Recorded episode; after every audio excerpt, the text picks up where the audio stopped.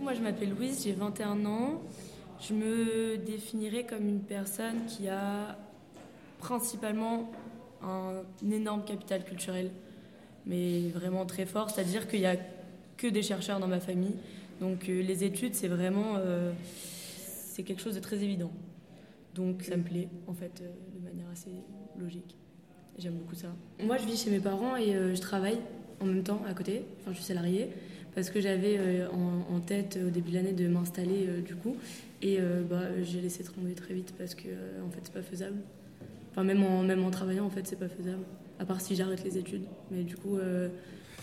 Euh, bah, moi, j'ai travaillé en L1 et en L2. C'était à Carrefour. Et euh, bon, ça allait parce que c'était la L1 et la L2, donc euh, il n'y avait pas encore beaucoup trop de charges de travail. Et euh, arrivé en L3, enfin à la fin de la L3 justement, ça a été extrêmement compliqué de continuer, on va dire, de travailler en même temps de faire l'université. Du coup, j'ai arrêté la fac euh, j'ai fait que de travailler pendant un an, donc ce qui aurait dû être mon M1 en fait, j'ai passé l'année à travailler. Et seulement ensuite, euh, je me suis réinscrit en master, et donc là, bah, c'est cette année. Et pendant ces un an, euh, j'ai fait, j'ai pas fait un seul travail, j'en ai fait plusieurs. alors j'ai fait quoi? J'avais travaillé au food truck d'un ami à moi qui m'a, enfin, embauché, mais qui m'a arrangé surtout même au niveau du salaire, etc. Euh, donc en fait, il m'a, appelé euh, quand c'était des missions, euh, donc quand il était privatisé ou quand il allait sur des emplacements, etc. Donc voilà. donc là, il me mettait 15 euros de l'heure, donc il m'a arrangé comme ça. Et ensuite, j'ai un autre ami qui, lui, travaille dans un bar. Et là, pareil, j'ai travaillé. bon, ils m'ont arrangé aussi, du coup. Euh, et en fait, euh, ça, lui, il travaillait en tant que salarié, mais euh, il était ami avec le patron, du coup, ils m'ont fait travailler sans forcément de contrat, tout ça. Et donc j'ai fait ça pendant, pendant un an. Et après, on a partagé un compte Uber Eats avec un ami, et du coup, on, on s'est changé les missions, enfin, on était à deux sur le compte, et du coup, on, on faisait ça à deux, etc. et du coup, en fait, tout là, pendant cette année-là, je suis resté à, Paris, en fait. Et euh, j'ai surtout essayé de mettre de côté, c'est-à-dire que je me privais euh, tout le temps en termes de, enfin pas nourriture trop, mais euh, j'essayais de pas avoir des dépenses excessives, justement pour coffrer, pour pouvoir faire le master après.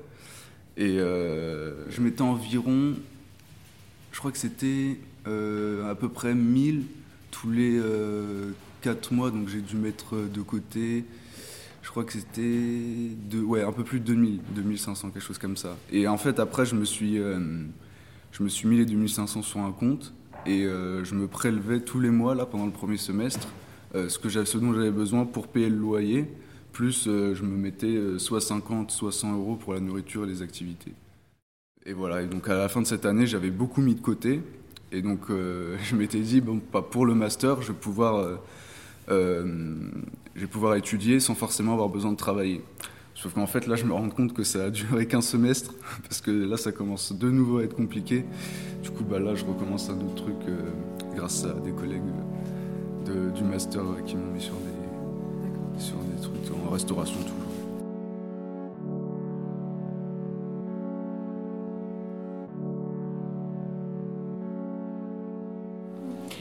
Quand je suis arrivée à Paris, je suis allée en prépa et j'avais une, très très bonne amie qui habitait juste à côté de la prépa, chez ses parents. Et je me suis rendu compte que son quotidien et mon quotidien étaient complètement différents parce que là où bah, il faut apprendre à vivre seul, donc c'est les courses, faire à manger, le linge dans un endroit où il n'y a pas de lave-linge, où il n'y a rien. Et elle, elle arrivait et comme ses parents étaient d'accord pour qu'elle fasse une prépa, tout était, enfin, toute sa journée était pavée de tiens ma petite chérie, le repas il est là, tu fais pas la vaisselle, tu fais pas les courses, tu fais pas le linge, tu t'en occupes pas, tu dors, tu travailles, tu vas à la prépa.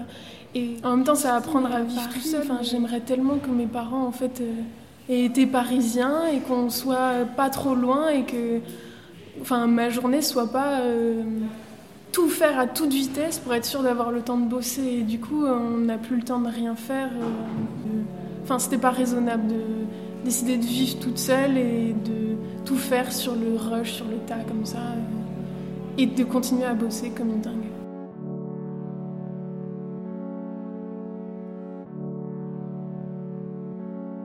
Moi, j'ai travaillé mes deux premières années de, de licence. Je faisais du babysitting, 12 heures par semaine, le lundi, mardi, jeudi, vendredi, le, soir, de 16h30 à 19h30. Bon, en vrai, c'était un travail plutôt cool. Hein. On travaillait avec des enfants et tout. C'était pas très, c'était mal payé. C'était 7,50€ de l'heure. C'était au SMIC, quoi, horaire. Et euh, la seule difficulté, finalement, enfin, j'étais, euh, je rentrais, comme j'habitais à l'époque à Vitry-sur-Seine, ce qui fait que je rentrais chez moi vers 20h30, 21h. Mais sinon, c'était. Euh, eux, ils habitaient, enfin, les parents habitaient dans le 7e arrondissement de Paris. Ce qui était un peu dur, c'était de voir le décalage, en fait, entre leur vie et ma vie. Ça, c'était, euh, la, vraie violence, mais. Euh, enfin, c'était symbolique, on va dire. Par exemple, je sais pas, genre tous les deux semaines, ils partaient dans leur maison de campagne ou ils emmenaient leurs enfants ils faisaient des vacances de fou, genre ils faisaient le marché de Noël, ils partaient à Strasbourg. Je voyais souvent leurs grands-parents euh, qui venaient, il y avait vraiment un, fort euh, truc de, famille euh, même les conditions de. Il n'y avait jamais de problème en fait. C'est-à-dire que dès qu'il y avait un problème, les enfants, enfin moi je m'occupais des enfants, du coup dès que les enfants avaient un problème, c'était vite réglé. C'est-à-dire il n'y avait pas de problème. Quand arrivait l'hiver, direct ils étaient bien euh, habillés, etc. Il y avait enfin, vraiment, euh, genre les devoirs, bah, c'est moi qui m'en chargeais, je faisais à manger. Mais d'un point de vue matériel, euh, c'était carré, quoi. il n'y avait pas de souci. Ça, je veux dire, les, enfants étaient très équilibrés en fait. Il n'y avait pas de problème de ce point de vue. J'ai fait d'autres expériences professionnelles, mais ça c'était plus pendant soit les vacances scolaires, soit les vacances de juillet et août. C'était de travailler au chantier avec mon cousin. Et je pense que ça, ça m'a beaucoup apporté pour deux raisons. C'était euh, d'abord euh, le travail manuel. Je pense que comme toute l'année on est à la fac, on fait une sorte de travail intellectuel, etc. À un moment, travailler avec ses mains, ça change vraiment les choses. Même si c'est extrêmement euh, dur physiquement, parce que bon, déjà les horaires, etc. C'est tôt le matin, et c'est toute la journée, c'est des journées de 12 heures. Et, il faut porter. Enfin, moi, comme j'étais pas ni très qualifié, du coup, je faisais les, les, les, les tâches, disons, on porte les gravats, etc. On casse des murs, on fait des trous dans le mur, on fait de l'électricité, voilà. Et du coup, ça, physiquement, c'était dur, mais en même temps, on voit la réalisation euh, d'une maison ou de quelque chose. On voit un moment notre travail s'accomplir dans quelque chose. On voit un résultat en fait concret. Et aussi avec les autres ouvriers, euh, on tisse des liens, euh, je sais pas, de solidarité hein, face au patron, etc. Même si le patron c'était mon cousin, mais pour le coup, ça crée vraiment des liens forts avec les autres des ouvriers de, même échelle. Et en plus, ça nous pousse, enfin moi perso, ça me poussait à, voir, euh, en fait, euh, comme on dit, les voies de garage. À, L'année, quand je retournais à l'université, je me disais quand même, j'ai de la chance d'être là, d'être juste euh, tranquille, assis, dans des conditions assez nobles à, la Sorbonne, etc., dans des, bonnes conditions en plein cœur de Paris, etc.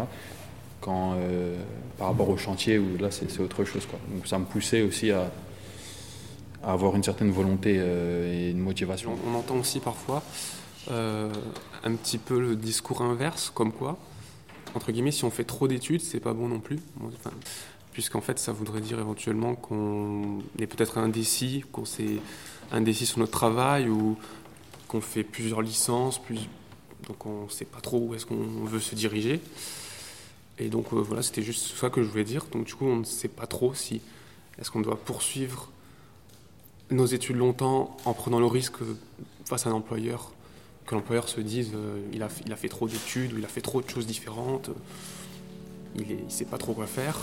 Ou alors, euh, effectivement, si on, a fait, si on a fait très peu d'études, c'est peut-être une autre problématique. Mais... Euh. Bah, j'étais très confiant au début, et là, de moins en moins. Je suis de moins en moins confiant. Du coup, ça me Genre, euh, même j'en parle avec des camarades, souvent je leur dis, euh, je sais plus trop euh, si vraiment ça vaut le coup, du coup ça démotive un peu, mais en même temps on, on, on est arrivé jusqu'en master, donc on va on va pas lâcher maintenant, mais est-ce que ça vaut encore le coup? Du coup c'est vrai qu'il y a aussi un questionnement par rapport à ça, à cet aspect-là. Et on se retrouve face à des, soit des parents qui voient qui sont construits avec l'idée qu'on allait vers le progrès, que ça allait être de mieux en mieux, en fait, renversement de la situation, ils commencent à avoir peur pour l'avenir de leurs enfants, à se dire, même s'ils font un bac plus 5, euh, ils se retrouvent vigiles ou, euh, euh, ils n'ont pas de taf. Et, et, nous, à côté de ça, on voit les parcours, on voit, on est censé pouvoir être mieux que nos parents, c'est-à-dire que nos parents ont tout fait, classe moyenne, classe populaire, ont tout fait pour nous donner accès à l'école et au final, est-ce que ça va déboucher sur quelque chose de concret? Et finalement, bah, de ce que j'ai. Par exemple, mon père, il me dit même si tu as eu accès à l'école, ce sera plus dur pour toi. Tu vas te retrouver face à une société encore plus. où, l'homme est vraiment. Pour l'homme, il faut, faut, se débrouiller. Quoi. Parfois, il y a un gros coup de pression.